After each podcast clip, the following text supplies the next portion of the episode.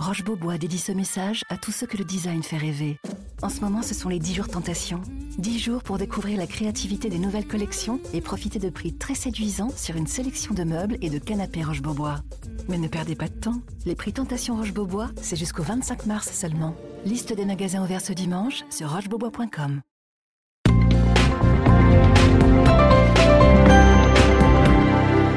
Bonjour, c'est Vincent Trémollet pour l'éditorial du Figaro du 18 décembre, le titre Les syndicats ou les électeurs.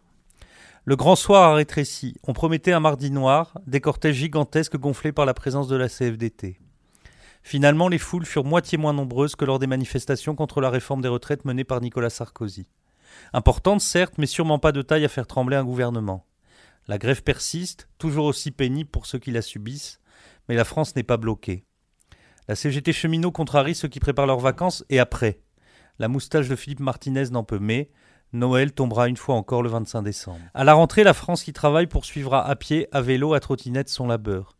Ce sera long, usant, c'est déjà terriblement poussif, mais l'obstacle est franchissable. Édouard Philippe semble l'avoir compris.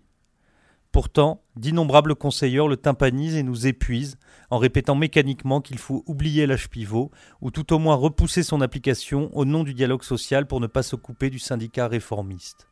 Ensuite, comme par miracle, les trains et les métros rouleront. Réformiste, Laurent Berger qui propose pour équilibrer nos régimes de retraite la hausse des cotisations? Équitable, patron de la CFDT, quand il explique que les caisses excédentaires des régimes autonomes peuvent aisément combler le déficit?